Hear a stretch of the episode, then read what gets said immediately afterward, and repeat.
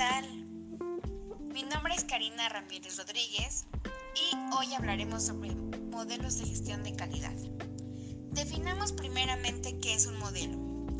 Por modelo comprendemos que es la forma o el ejemplo que se propone o se sigue para llevar a cabo algo. La gestión dirige y administra las acciones que deben hacerse. Y la calidad es el valor, la excelencia, la propiedad y la satisfacción que se pretende lograr. En, en los últimos años, el concepto calidad se ha ido introduciendo en el ámbito educativo. Sin embargo, sabemos que es un poco complejo hablar de ello debido a que se ofrece un servicio y no un producto. Además de que se tratan con, con personas y no con clientes.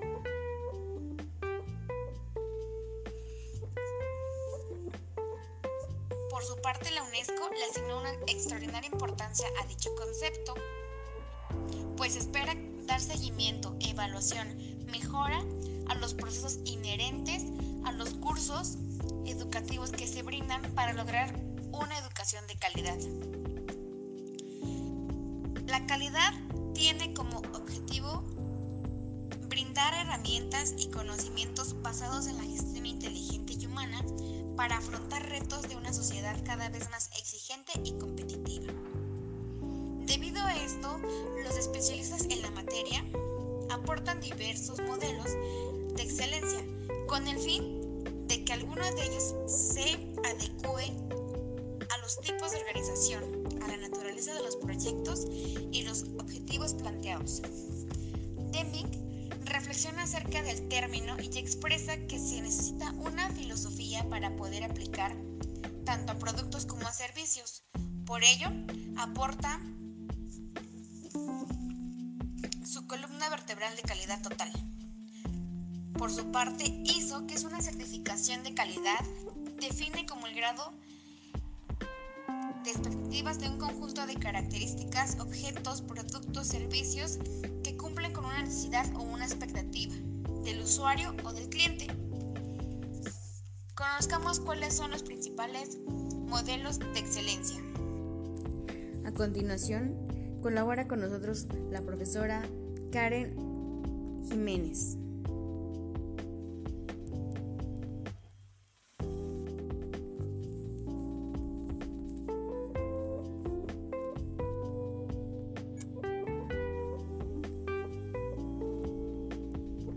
¿Qué tal? Buena tarde a todos.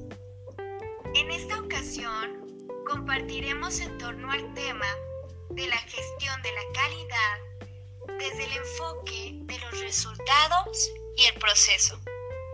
Iniciaremos por referir a la Fundación Europea de Caridad y Gerencia, la cual propone un modelo de la gestión de la calidad sí enfocada en los resultados, pero a través del fortalecimiento constante de los procesos. Quiere decir que resultados y procesos son prioridad. Ese fortalecimiento de los procesos consiste en la reestructuración constante de estrategias y combinación de factores que permita la anticipación de los resultados resultados exitosos,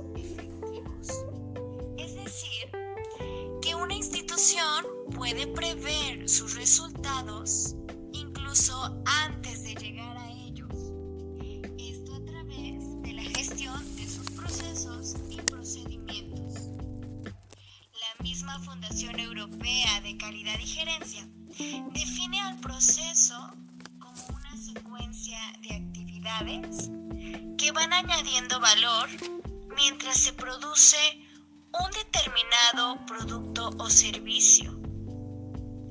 Quiere decir que conviene que el proceso sea mejorado, actualizado, reestructurado estratégicamente y constantemente de acuerdo al probable e inminente cambio de las circunstancias y a favor de los resultados que se esperan. De esta forma, podemos finalizar diciendo que los resultados realmente no son solo la parte final de un proceso o la consecuencia de ese proceso, sino que podemos anticipar los resultados desde el mismo establecimiento de los propósitos, de la construcción del plan y desde la gestión de los procesos. Quiere decir que los resultados ya se vislumbran desde el comienzo de un proyecto y es de esta forma que se puede garantizar la calidad.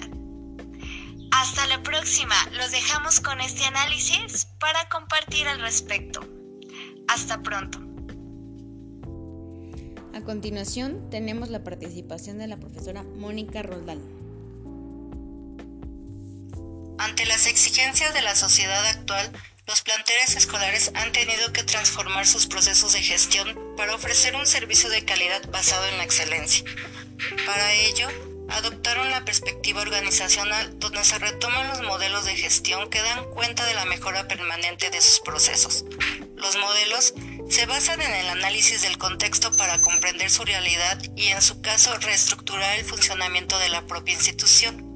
Es entonces que los modelos deben ser un marco de referencia que delimite el accionar de la institución, así como poner el cumplimiento de sus objetivos a través de la medición de las metas, evaluación de resultados y la rendición de cuentas, información que será la directriz para estructurar acciones de mejora.